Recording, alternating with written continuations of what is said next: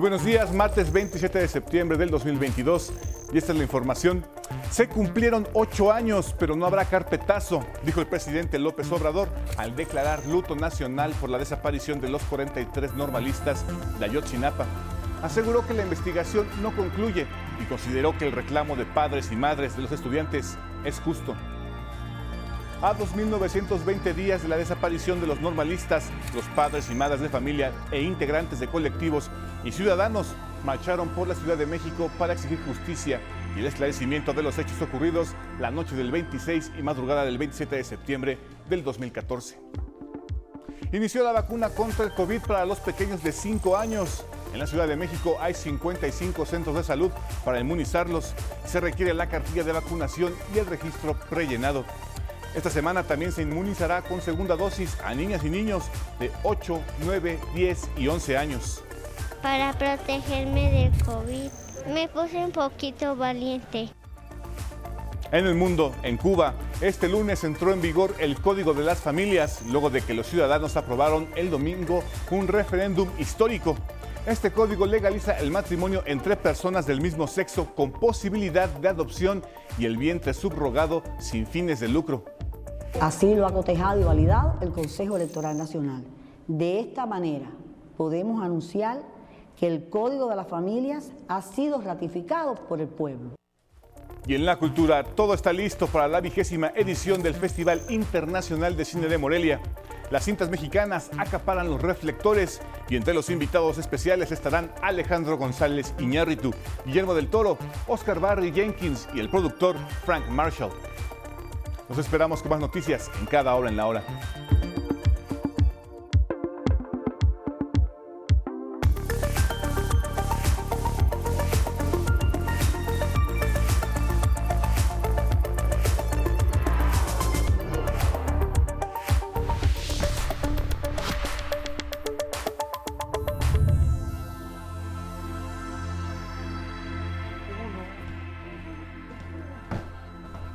27 de septiembre sucedió lo que ven en pantalla, un fenómeno astronómico que no ocurría desde 1963.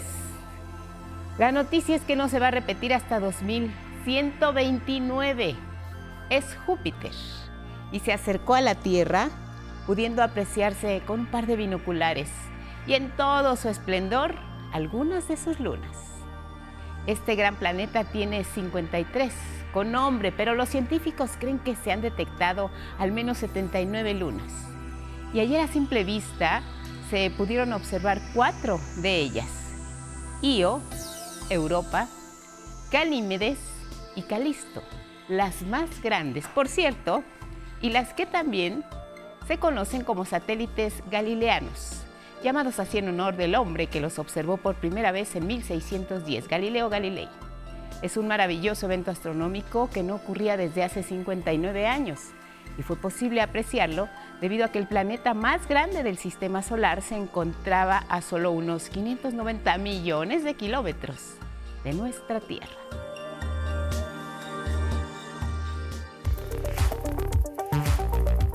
Con estas imágenes que son noticia les damos la bienvenida. Buenos días a quienes nos ven y nos escuchan a través de la señal del 11 y sus distintas plataformas.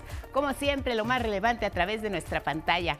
¿Cómo estás, Magdalena Alejo, junto con Jimena Raya? Alternan en la interpretación en lengua de señas mexicana y ya lo saben, siempre los acompañamos a donde ustedes vayan. En redes sociales, Spotify, Twitter, Instagram y en la página de 11noticias.digital. ¿Cómo estás, Elvira Angélica Rivera?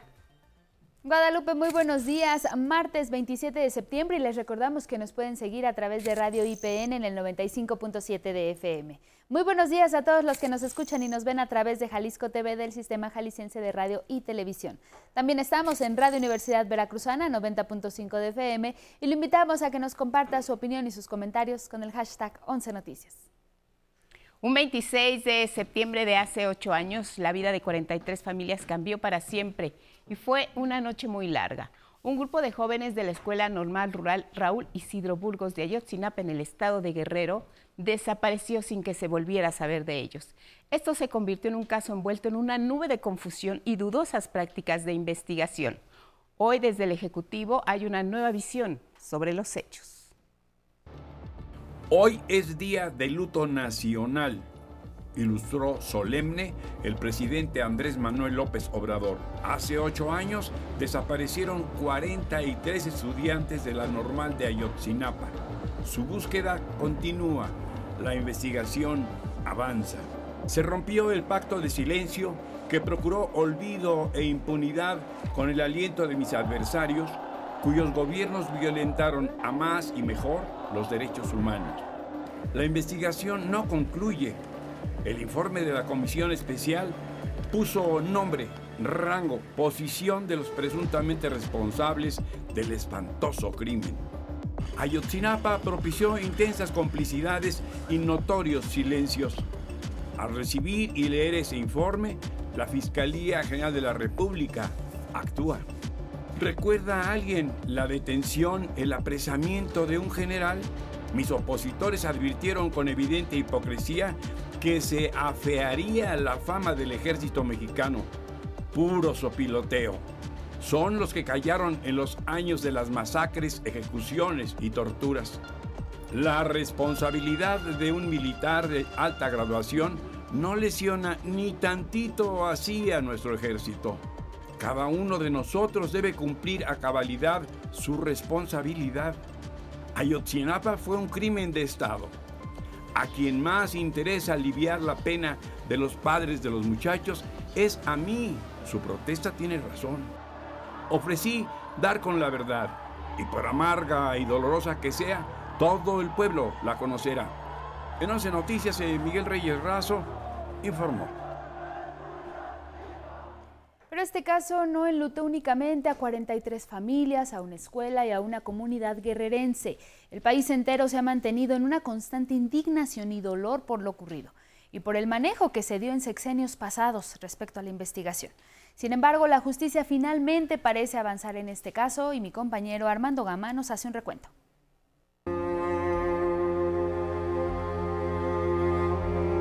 26 de septiembre no se olvida, ni perdón ni olvido. Castigo a los asesinos. Fue la noche más oscura de Iguala y una pesadilla de la que ocho años después aún no se puede despertar. El 26 de septiembre de 2014 quedó marcado por la tragedia tras el ataque al convoy de estudiantes de la normal Isidro Burgos de Ayotzinapa. La de esa noche fue una agresión certera y premeditada denuncian los familiares. La embestida dejó nueve ejecutados, 20 heridos y 43 normalistas desaparecidos. Los atacantes, uniformados de los tres órdenes de gobierno y del ejército. De la Policía Municipal de Iguala, Guerrero, de la Policía Municipal de Huizuco de los Figueroa Guerrero y de la Policía Federal con miembros de la delincuencia organizada. Los jóvenes querían alzar la voz por la matanza estudiantil del 2 de octubre pero fueron víctimas de desaparición forzada. A la administración de Peña Nieto no le importó el dolor ni la zozobra de los familiares y entonces surgió la llamada verdad histórica. Los estudiantes normalistas fueron privados de la libertad, privados de la vida, incinerados y arrojados al río San Juan en ese orden. Esta es la verdad histórica de los hechos. Su artífice, el entonces Procurador General de la República, Jesús Murillo Caram, defendió el entramado que el grupo interdisciplinario de expertos independientes rechazó y con evidencia científica refutó. Los estudiantes no fueron calcinados en el basurero de Cocula. Ha sido identificado un resto humano perteneciente a una de las víctimas. Este además no fue tirado ni encontrado en el basurero de Cocula, ni en el río San Juan. Aquí no hay, no hay duda de que fue sembrado, que fue manipulado, ¿no? Se acabó la verdad histórica. 2920 días después de la tragedia, los familiares claman justicia. Mientras no, no haya más pruebas, más evidencias, no haya pues restos, o no, hablan, no haya cuerpo, pues mi hijo sigue vivo. Fue un crimen de Estado cometido en la pasada administración, reconoció el actual gobierno federal y reveló que la verdad histórica se diseñó desde la oficina de Peña Nieto. Le hemos hecho, hecho un llamado a Enrique Peña Nieto que el que nada debe, nada teme y que tiene que venir a México para que resuelva este problema, porque él sabe dónde están los 43. La nueva investigación arroja 46 personajes implicados, entre ellos el ex procurador Jesús Murillo Caram, el ex titular de la Agencia de Investigación Criminal Tomás Cerón, el exalcalde de Iguala José Luis Abarca y el general José Rodríguez Pérez, ex comandante del 27 Batallón de Iguala. Sino que no hay marcha atrás para ir a fondo, para garantizar el derecho a la verdad y a la justicia que asiste a los muchachos. 11 Noticias, Armando Gama. Y precisamente al cumplirse ocho años de la desaparición de los 43 estudiantes, el presidente Andrés Manuel López Obrador declaró este lunes como Día de Luto Nacional y envió un abrazo a las madres y a los padres de los normalistas que han sufrido por este crimen de Estado. Aseguró que su gobierno tiene la voluntad necesaria para que haya justicia.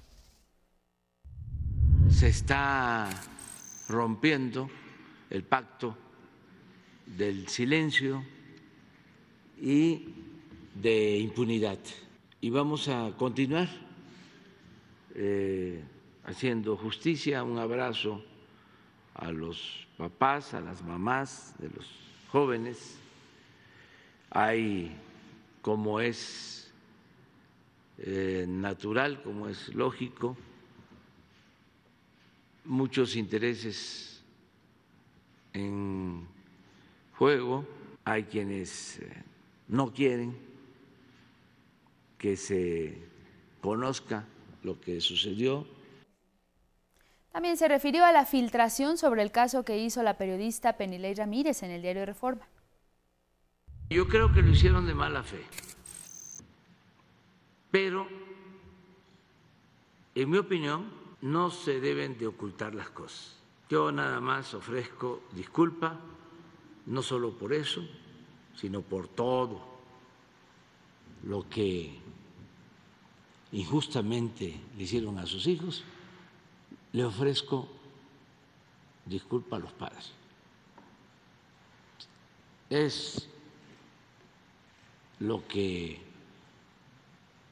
debe de cuidarse. Lo demás es una actitud de, con todo respeto, de sopilotes. Pero si se conoce la verdad, no hay problema. La verdad es la que El jefe del Ejecutivo consideró que con la supuesta verdad histórica de Jesús Murillo Caram, se creyó que si se daba a conocer que se encontraban involucrados altos mandos del ejército, se afectaría a la institución. Pero eso, dijo, sucedió solo cuando se pretendió encubrir a los responsables. El presidente López Obrador garantizó a los familiares de los 43 estudiantes que no habrá carpetazo en ese caso.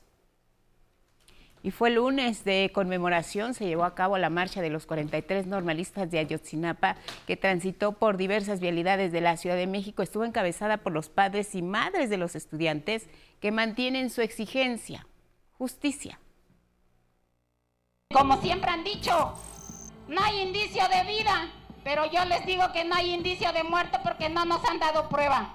Así que aquí vamos a seguir. Porque este lunes se cumplieron ocho años sin ellos.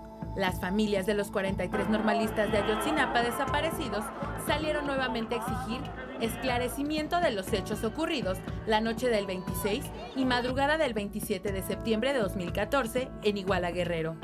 Con indignación que crece por casi 3.000 días sin respuesta, caminaron del Ángel de la Independencia al Zócalo Capitalino, donde aseguraron las autoridades se burlaron en el sexenio pasado y actualmente solo les han entregado avances parciales. Al día de hoy estamos lejos de obtener verdad y justicia. En las investigaciones solo existen hipótesis sin solidez probatoria. Se habla de la muerte de nuestros hijos, pero no nos muestran prueba científica y dubitable.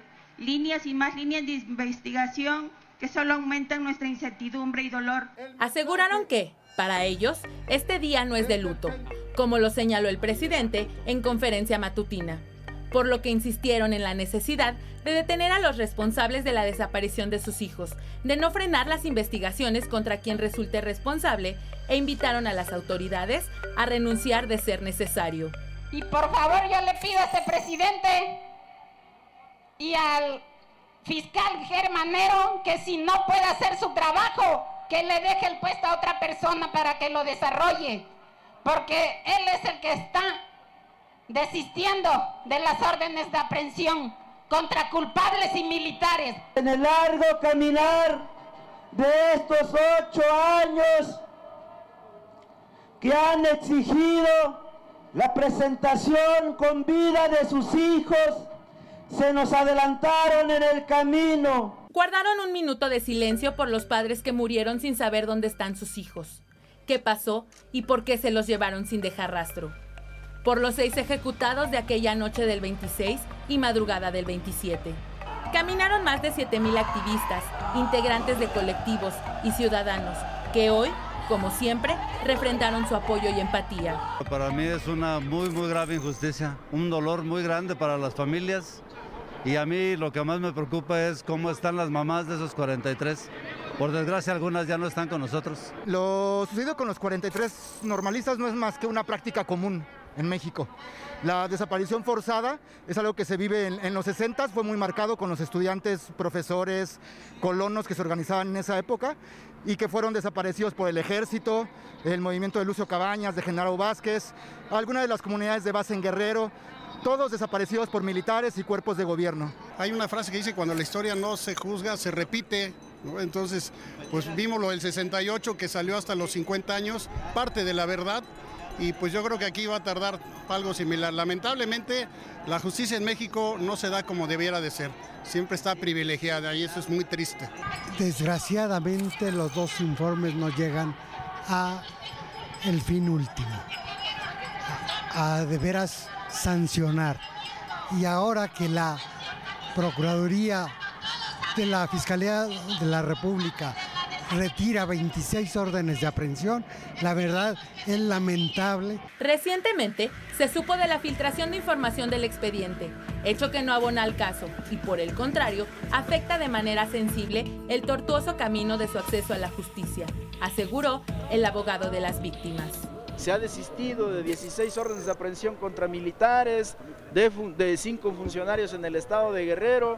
Entonces, eh, son señales eh, que, nos, que implican un retroceso.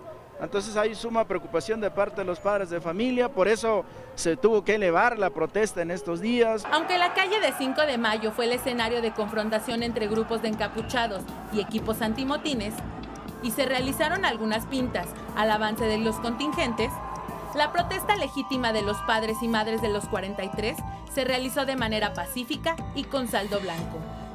Ayer, hoy y mañana, hasta encontrarles. Alcanzaremos nuestra voz, recorreremos las calles del país y elevaremos el nivel de nuestra lucha para lograr verdad y justicia.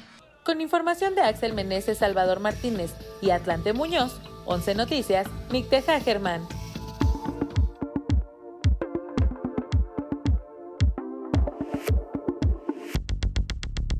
Buenos días. Ahora vamos con la información deportiva.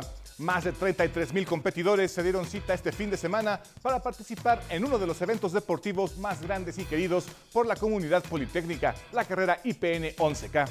Así vivieron este momento una crónica de Genei Zarate. Este fin de semana fue de fiesta deportiva en el Instituto Politécnico Nacional. Después de dos años de llevarse a cabo solo de forma virtual, debido a la pandemia de COVID-19, regresó de forma presencial uno de los eventos deportivos más grandes del país, la carrera IPN 11K en sus diversas categorías, infantil y adultos en 5, 11 y 21 kilómetros. Más de 33 mil participantes se unieron al reto y rompieron fronteras en esta decimacuarta edición que se realizó en la Ciudad de México, Tecama, Pachuca, Tlaxcala y otras entidades, y a nivel internacional en países como Alemania, Argentina, Corea del Sur, España, Estados Unidos, Irlanda, Portugal, Reino Unido y Trinidad y Tobago. La fiesta inició el sábado en el estadio Wilfrido Massieu con la modalidad infantil, acompañada de los puppets de 11 niñas y niños. Participaron en las modalidades de 300, 500 y 800 metros. Le eché mucho esfuerzo y ganas. ¿Cómo te preparaste para esta carrera? Pues el viernes, digo el jueves que fui a nadar, me eché como 10 vueltas para entrenar. El domingo llegó el momento de los más grandes. En la Ciudad de México, más de 14.000 personas se unieron al reto de los 5, 11 y 21 kilómetros. El estadio Wilfrido Maciú fue testigo del poder del vuelo que llenó de fuerza a los corredores para llegar a la meta. No, es buenísimo, me, me gusta mucho el ambiente, la verdad, sí. Es, es algo que en, la- en otras carreras no, no, no, como que no lo sientes, y en esta sí. Eh, ha sido muy padre regresar aquí a mi casa. Quería ganar, no pensaba que lo fuera a lograr porque pues sabía la condición que traía, pero... Con más de 2.500 personas, Tecámac, Tlaxcala y Pachuca también se unieron a esta fiesta deportiva. No fue nada sencillo porque, como saben, es una escuela de reciente creación, no se cuenta con mucho personal, pero con los poquitos, créanme que con suma de voluntades fue posible realizar este evento. A nivel internacional, egresados del Politécnico de manera virtual formaron parte de este momento. Ah, hola, mi nombre es Eric y hoy voy a hacer mi participación en el maratón de los 5K. Aquí estoy en Seúl. Así se festejaron 14 años de la carrera IPN 11K 2022, que se ha convertido en la más importante del país. Nos vemos en el 2023. 11 Noticias, Viana y Zárate. Y la noche de lunes cerró la jornada 3 de la NFL con la victoria de los Vaqueros de Dallas sobre los Gigantes de Nueva York 23 a 16. Hasta aquí la información deportiva Guadalupe. Muchas gracias, gracias Gabriel. Nos vemos mañana. Vamos a la pausa y regresamos para conocer acerca de la vacuna pediátrica para los pequeños. Aquí en el 11, acompáñenos al volver de la pausa.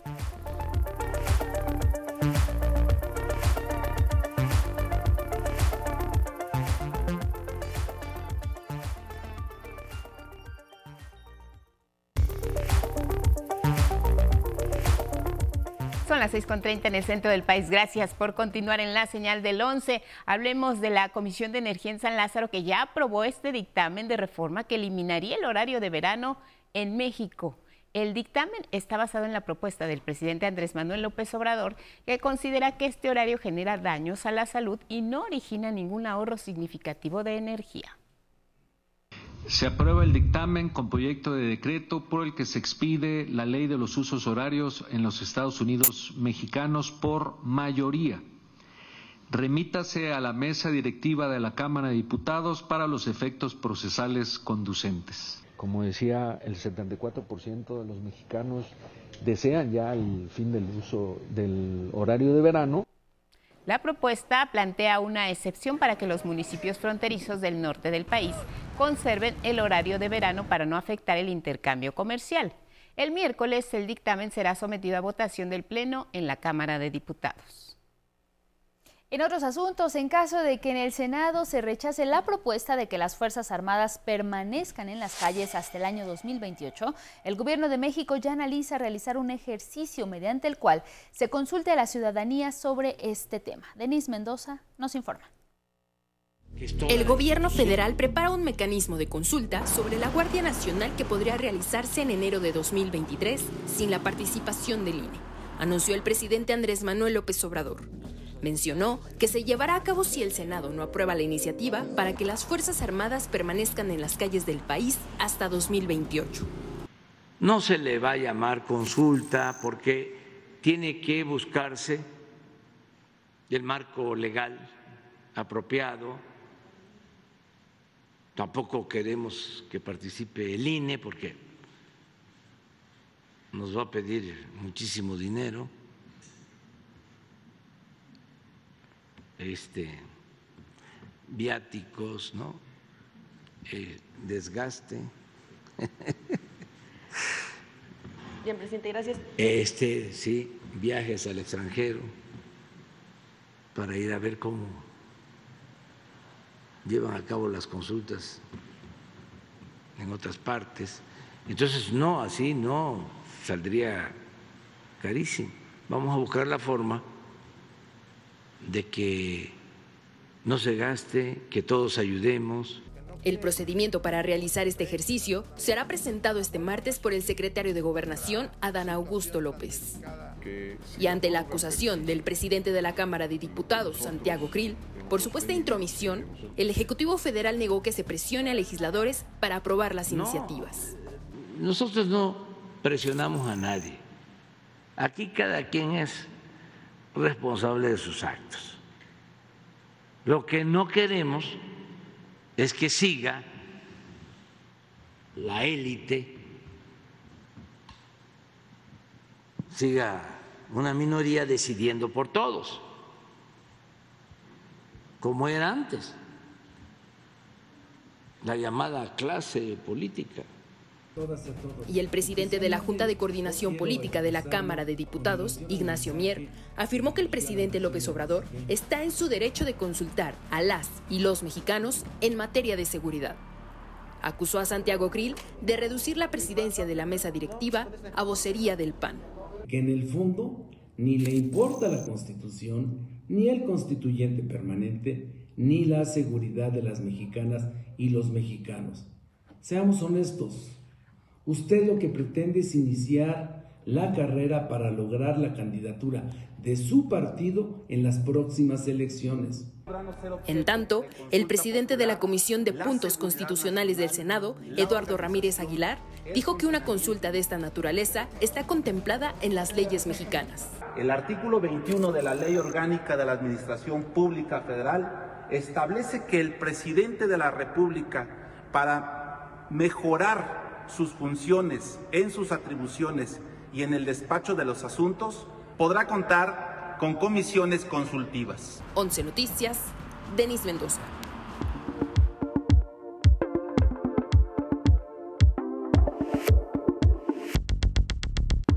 Vamos a revisar diarios, planas y también algunos portales para que ustedes estén bien informados en el 11 Digital que le presentamos todos los días a esta hora.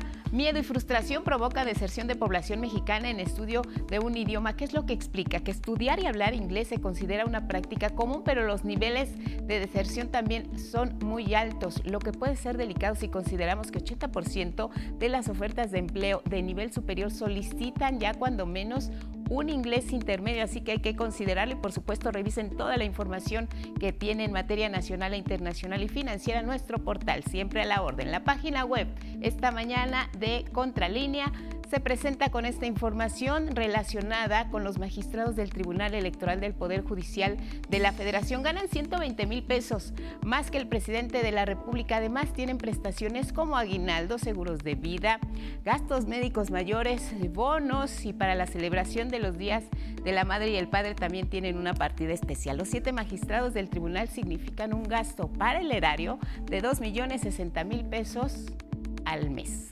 Vamos a revisar ahora cómo viene esta mañana, sin embargo, militante activa del PAN con disfraz de apartidista conduce sociedad civil denominada México y asegura que su fundadora Ana Lucía Medina Galindo esconde que es una militante formal del PAN desde 2005, diputada local de Michoacán entre ese año y 2008 y candidata a esa misma posición en 2011.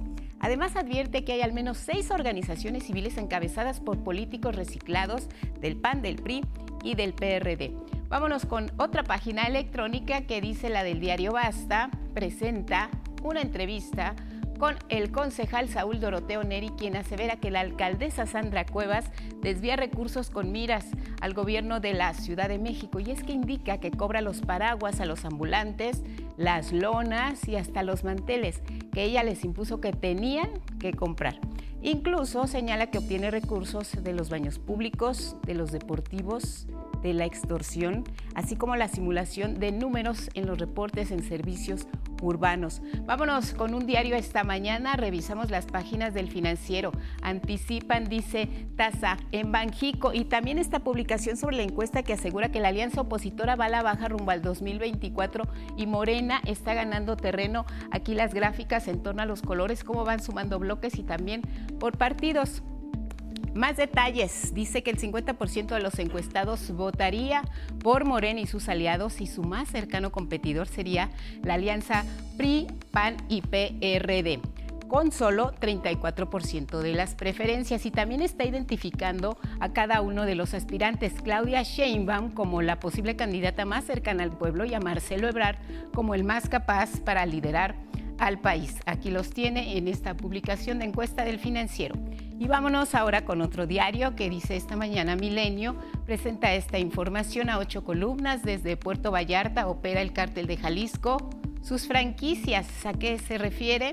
A que el Gabinete de Seguridad y Estados Unidos identifican a dos mexicanos y a un colombiano como líderes del narcotráfico y la extorsión y les atribuyen los atentados a García Harfuch y Aristóteles Sandoval, exgobernador de Jalisco. Dejamos las planas, portales y nos vamos con esta información que tiene que ver con la vacunación porque cientos de niñas y niños de 5 años cumplidos ya acudieron a las sedes de vacunación aquí en la Ciudad de México para aplicarse la dosis contra la COVID-19 y para que los pequeñitos dejaran a un lado su miedo, estuvieron acompañados por personajes animados que los hicieron reír y también bailar y ahí estuvo Karen Ballesteros.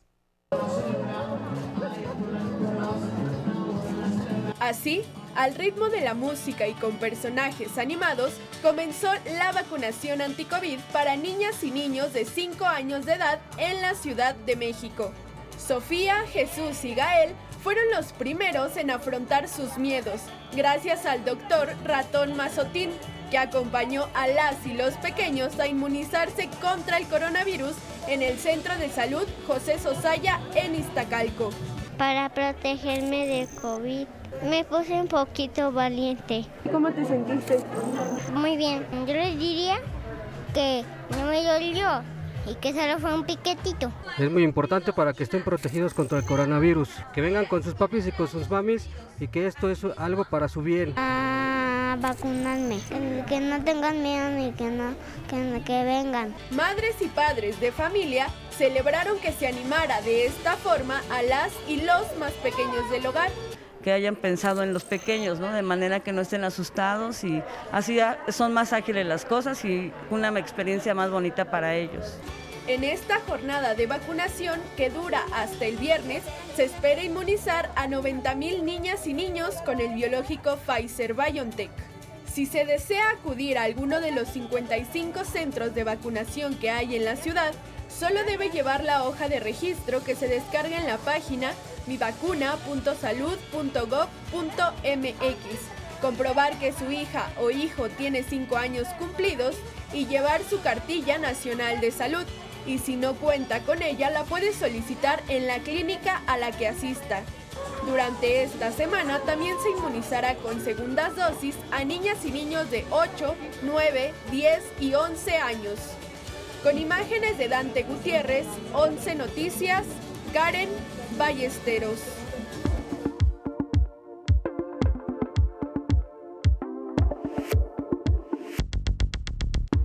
Buenos días, esta es la información de ciencia y tecnología para hoy. Tal vez no se notó, pero ayer fue un día histórico. Por primera vez la humanidad fue capaz de mover de su órbita un objeto celeste. Se trató de un pequeño e inofensivo asteroide en el que se probó un sistema para desviar objetos espaciales peligrosos y además una cámara en la nave grabó el impacto mientras desde la Tierra, como lo podemos ver ahorita, el telescopio Atlas en Sudáfrica alcanzó a detectarlo. La historia de este espectacular momento la tiene Alejandro García Moreno. Este es el momento preciso en el que una nave de la NASA del tamaño de un vehículo compacto choca de manera intencional con un asteroide a 11 millones de kilómetros de distancia de la Tierra.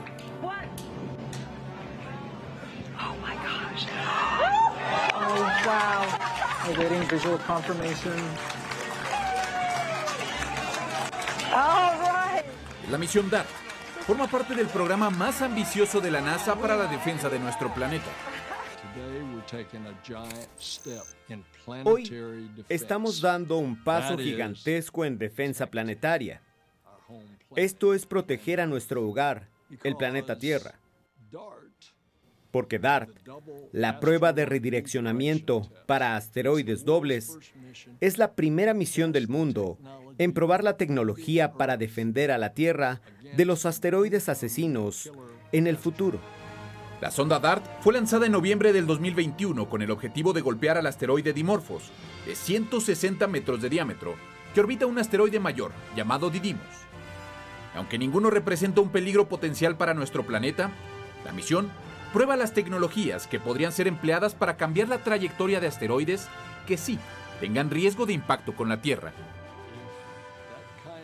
Si una de estas amenazas se dirige hacia nosotros, estaremos listos Estaremos listos si logramos observarlos lo suficientemente lejos como para golpearlos, mover su trayectoria para que en el momento que se acerquen a la Tierra no nos impacte. Tras el impacto de la sonda DART a una velocidad de 24.000 kilómetros por hora, la NASA espera haber desviado su objetivo a una órbita más pequeña.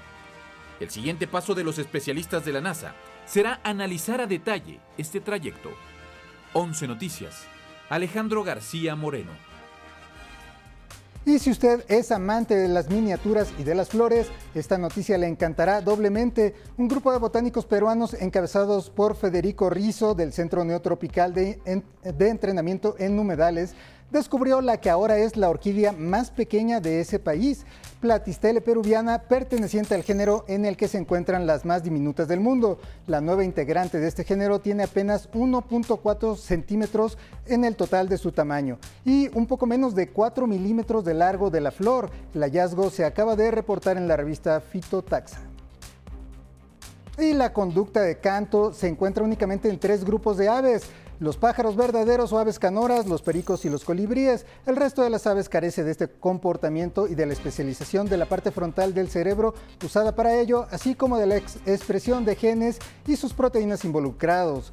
Y eso se, o eso se pensaba hasta este mes. Al hacer una revisión en aves que no cantan, Matthew Fuchs, Jagger y Eric Schupp de la Universidad Brown y Universidad Wake Forest hallaron que todo en la anatomía de estos animales, en la anatomía cerebral y en su genética concordaba con una sola excepción, los pájaros carpinteros. En ellos todo indicaba que deberían de cantar, pero pues no cantan.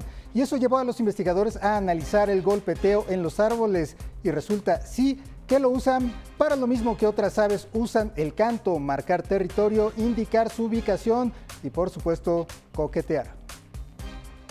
Y esto fue todo en la información de ciencia y tecnología para hoy. Que pase usted un buen día.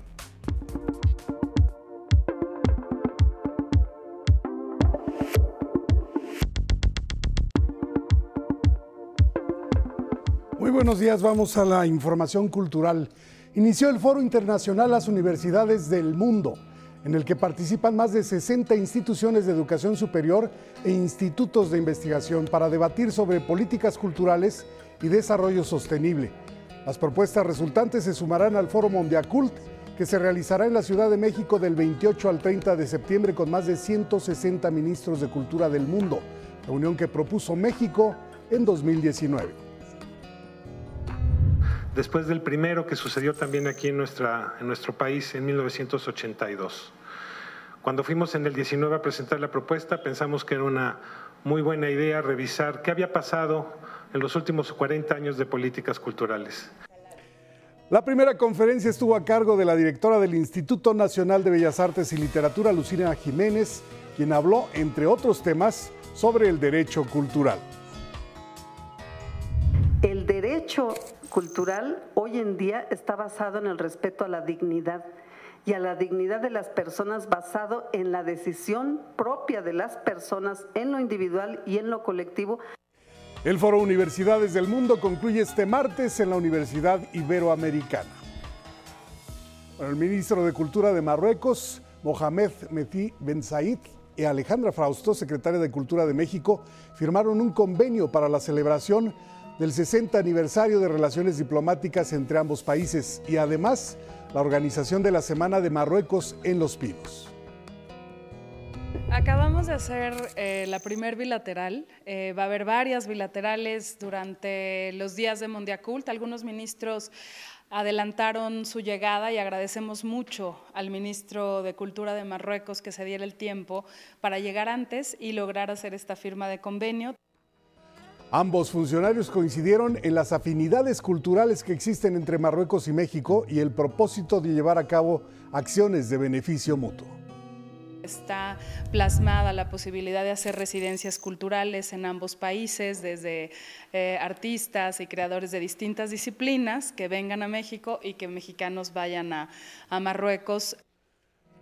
Bueno, y está listo el programa de la vigésima edición del Festival Internacional de Cine de Morelia y las producciones mexicanas se llevarán los reflectores.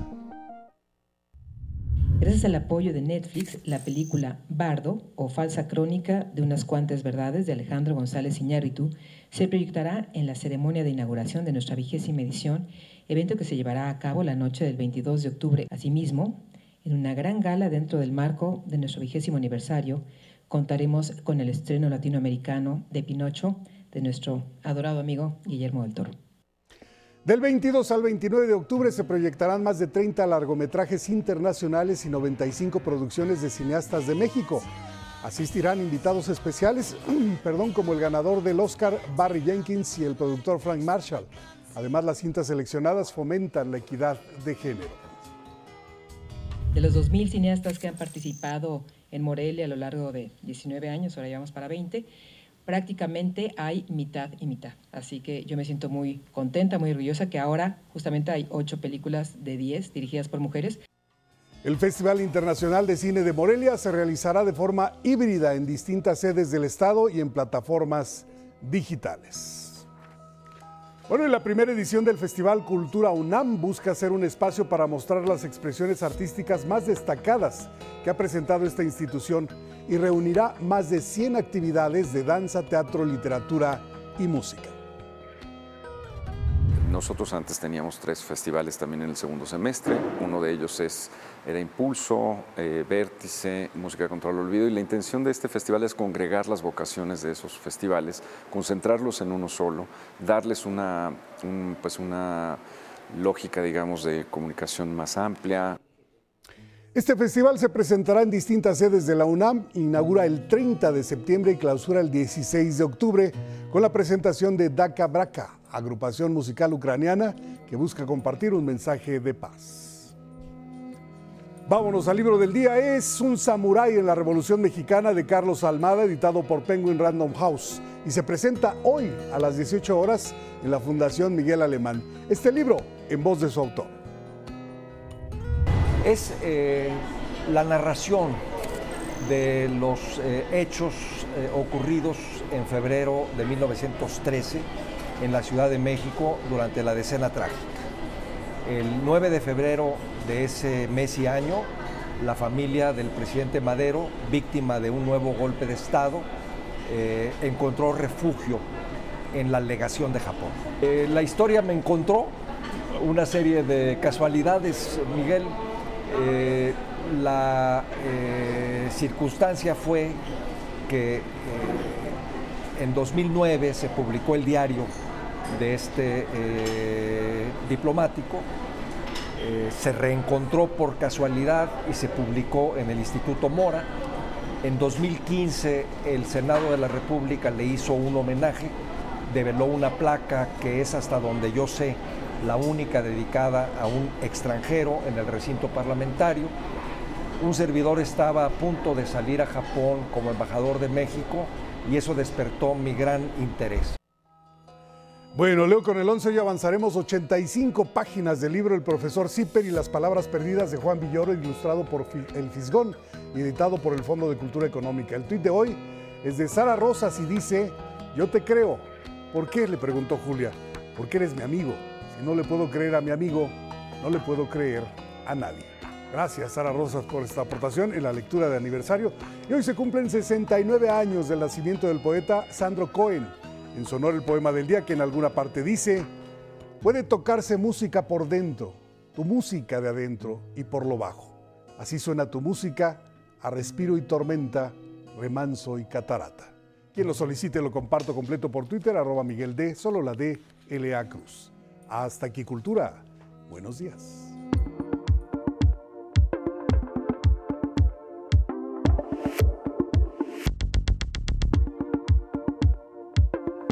Muchas gracias, Miguel. Martes de análisis con Federico Lamón, los resultados de las elecciones en Italia, la figura femenina en el poder y el regreso de un político controvertido. ¿Cómo estás? colega Lupita, buenos días. Y es importante lo que dices, dado que el hombre que se ubica en medio de Giorgia Melani y los dos integrantes de la alianza es Silvio Berlusconi. Así Déjame es. decirte algo importante su colaborador más cercano en la cadena de medios de Berlusconi es la pareja sentimental de la primera ministra. tienen una hija de 12 años y él fue quien la separó de la idea errónea que el partido de los hermanos de Italia estaba vinculado con las camisas negras de Mussolini. Hay que hacer un poco de historia. Allá por el 1927, las camisas negras llegaron de Nápoles a Roma, persuadiendo al monarca a crear un nuevo gobierno que dio paso a que Mussolini se quedara ahí hasta el 45 y que muriera de una manera eh, ingrata según los simpatizantes de ellos. Pero ella no es fascista de ninguna manera, al contrario, es pro-aliancista. Y una vez, aunque cambió también el discurso, una ventaja, colega Lupita, y te dejo la palabra, es nuestra colega, una periodista crítica, severa, y cambió su discurso a los 35 años y ya a los 35 años y una década después se presenta con este nuevo discurso que se mantiene a distancia del fascio di combattimento o las camisas negras que de Nápoles llegaron a Roma en 1927. ¿Qué ocurre en Italia, Federico, para que una mujer con las características de ella, con su discurso político, con una figura que también aspiró al Senado como la de Berlusconi, lleguen al poder?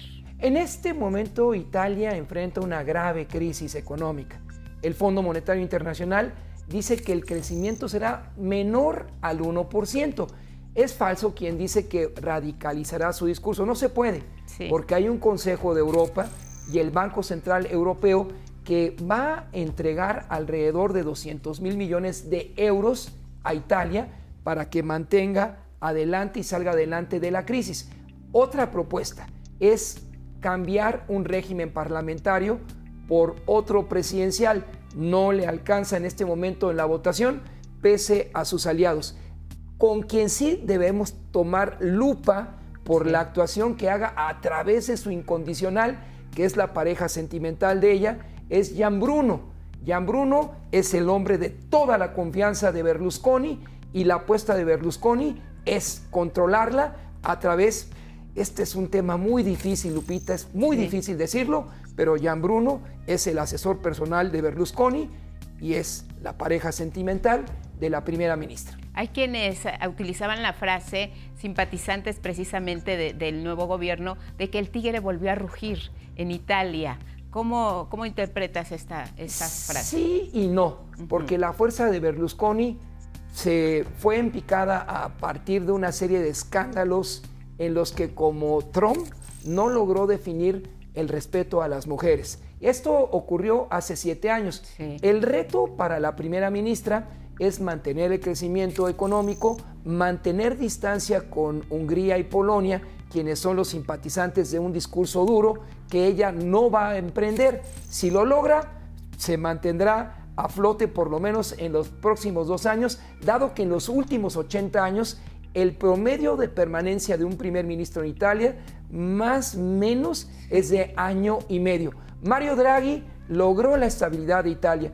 Él permanece a distancia, pero como un tecnócrata, algunos así lo denominaron, pero como director también de la economía central de la Unión Europea, estará pendiente de cualquier error y en la eventualidad que en dos años no dé resultados la primera ministra, Draghi regresaría al frente de los destinos de Italia. Mujeres al poder en Europa. Y colegas además, Lupita. Sí, las Grandes rasgos. ¿Quiénes serán los aliados ahora de Italia?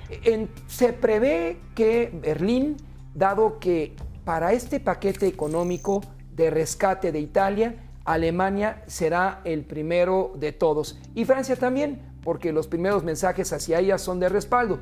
Washington observa con precaución, pero saben que el Banco Central Europeo no permitirá cualquier discurso que sea parte de una cláusula democrática que existe al interior de la Unión Europea. Y ya veremos, nos contarás el análisis de la cercanía de Berlusconi con Vladimir Putin. Lo dejamos en la agenda.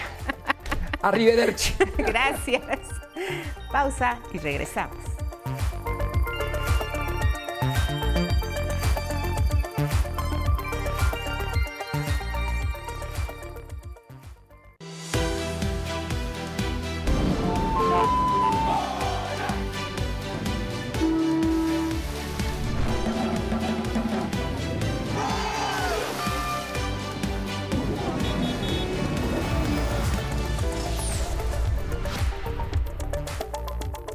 Información en cada hora en la hora.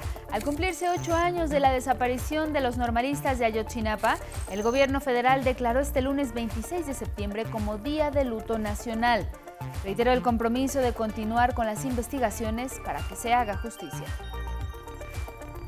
Se está rompiendo el pacto del silencio y de impunidad. Y vamos a continuar eh, haciendo justicia. Un abrazo a los papás, a las mamás de los jóvenes. Hay, como es eh, natural, como es lógico, muchos intereses en juego. Hay quienes eh, no quieren que se conozca lo que sucedió. Con diversas consignas y pase de lista a los 43 estudiantes de Ayotzinapa, padres, madres de los estudiantes, colectivos y ciudadanos marcharon nuevamente por las calles de la Ciudad de México para exigir el esclarecimiento de lo ocurrido la noche del 26 de septiembre de 2014 y la madrugada del 27 en Iguala Guerrero, para exigir que sigan las investigaciones.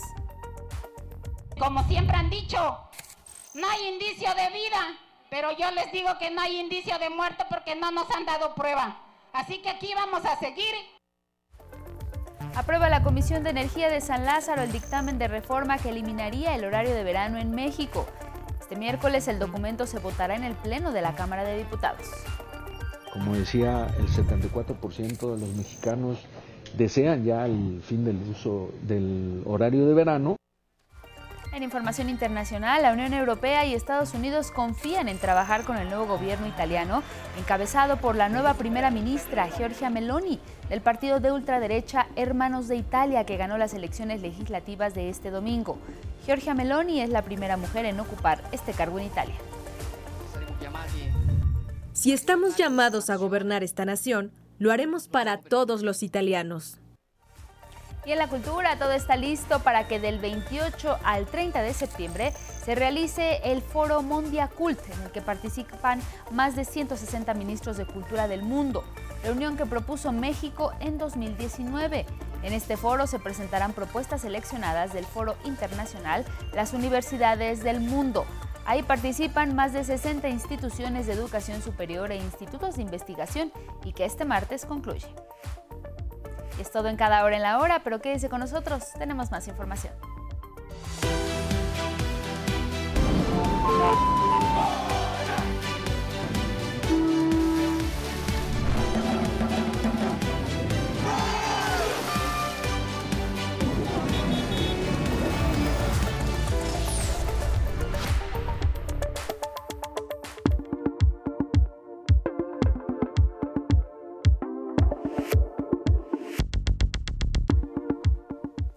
Con 4 de la mañana es momento de revisar algunos diarios a nivel mundial. Arrancamos en España con el periódico El País, que esta mañana destaca la Unión Europea teme el efecto Giorgia Meloni, esta parlamentaria del partido de ultraderecha de Italia que ganó las elecciones legislativas de este domingo.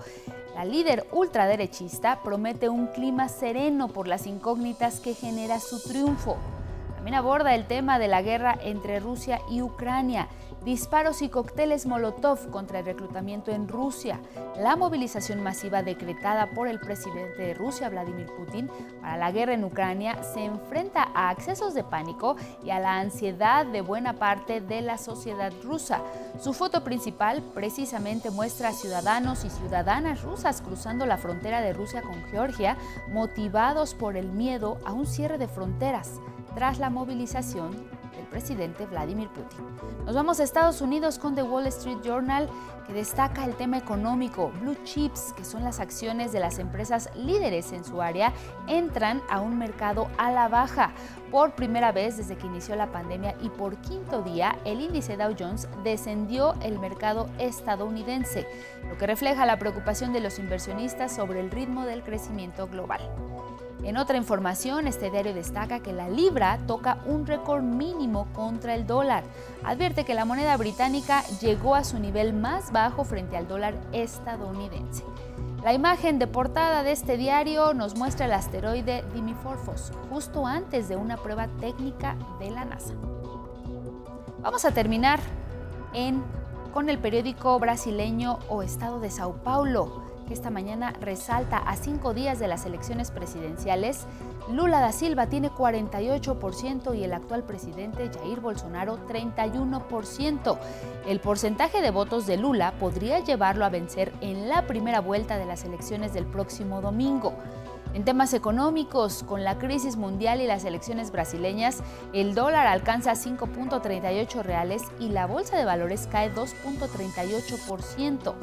La imagen principal de este diario muestra personas que se protegen de la lluvia en Sao Paulo, donde el clima frío y lluvioso va a continuar en los próximos días.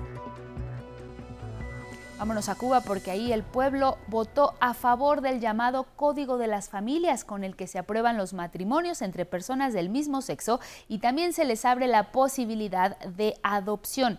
Con estas acciones Cuba se convierte en uno de los países más progresistas del mundo. Mi compañero Federico Campbell nos cuenta. El pueblo cubano dijo sí al Código de las Familias en referéndum realizado este domingo.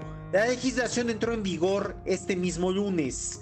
El sí acaparó casi 67% de los votos, informó el Consejo Electoral Nacional. Así lo ha cotejado y validado el Consejo Electoral Nacional. De esta manera podemos anunciar que el Código de las Familias ha sido ratificado por el pueblo. Más de 6 millones de personas acudieron a las urnas, 74% del padrón electoral. Esta ley, aprobada previamente por la Asamblea Nacional, incorpora el matrimonio entre personas del mismo sexo, con posibilidad de adopción. Establece la edad mínima de 18 años para casarse y autoriza el vientre subrogado sin fines de lucro. Más posibilidades en cuanto a los derechos de los niños, de los ancianos, de los homosexuales, de la familia en general. Por eso te decía que es más humano, más sensible, porque nos incluye a todos. Mi familia eh, tengo diferentes casos que involucran el código y sí, eh, definitivamente sí. Eh, una prima que no pudo salir embarazada, que me hubiera encantado si en su momento a lo mejor yo ser su vientre solidario. También fortalece la protección legal de personas adultas mayores. Permitirá que los abuelos asuman la tutela de sus nietos y que las personas con alguna discapacidad cuenten con protección legal. Qué bien, pues me alegro muchísimo. En definitiva, yo creo que lo más importante es que es un código que responde a este tiempo, a este tiempo y tenemos que admitir que es lo que nos conviene. Aunque haya leyes que apoyen eh, a los niños, a las personas adultas, esto ya lo va a complementar, lo va a complementar, porque lo va a hacer a todo el mundo iguales. El presidente de Cuba, Miguel Díaz Canel, afirmó que se ha hecho justicia y se salda una deuda con varias generaciones de cubanas y cubanos. 11 Noticias, Federico Campbell Peña. Regresamos al viejo continente porque como ya le adelantábamos, en Italia el pueblo también tomó una importante decisión y dio un giro hacia la ultraderecha. Mi compañera Anabel Ramírez nos explica qué pasó. Por primera vez, una mujer ocupará el cargo de primera ministra en Italia cuando el país enfrenta grandes desafíos económicos y políticos. Será Giorgia Meloni del partido de ultraderecha Hermanos de Italia, que ganó las elecciones legislativas del domingo. Si estamos llamados a gobernar esta nación, lo haremos para todos los italianos. A los 15 años, Meloni se unió a la sección juvenil del Movimiento Social Italiano, partido heredero del legado de Benito Mussolini, político fascista a quien ella dice admirar. Mussolini fue un buen político. Todo lo que hizo lo hizo por Italia. Y ya no tenemos eso en los políticos que hemos tenido durante los últimos 50 años. Meloni condena la migración, al colectivo LGBTIQ, el aborto y aboga por la familia tradicional. Sí a la familia natural, no a los lobby LGBT, sí a la identidad sexual, no a la ideología de género, sí a la cultura de la vida, no al abismo de la muerte. Su discurso devolvió a la derecha italiana el poder que perdió con la caída de Silvio Berlusconi en 2008. La Unión Europea y Estados Unidos confían trabajar con el nuevo gobierno italiano en los objetivos compartidos y en que se garantizará el respeto de los derechos humanos. Estaremos atentos para garantizar que estos valores sobre los derechos humanos, el respeto mutuo, en particular el respeto al derecho del aborto, por ejemplo, sean respetados por todos. 11 Noticias, Anabel Ramírez. Y crecen los lazos entre Colombia y Venezuela, ya que después de siete años se reabre su frontera y da una esperanza al crecimiento comercial para ambas naciones.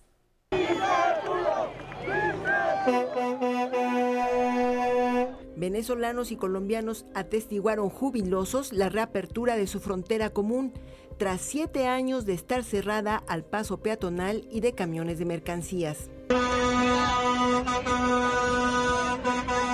Ya duramos siete años con la frontera cerrada y pues para nosotros fue un, como quien dice, un martirio, un privilegio, gracias a Dios que se dio la expectativa de, de reaperturar otra vez la frontera.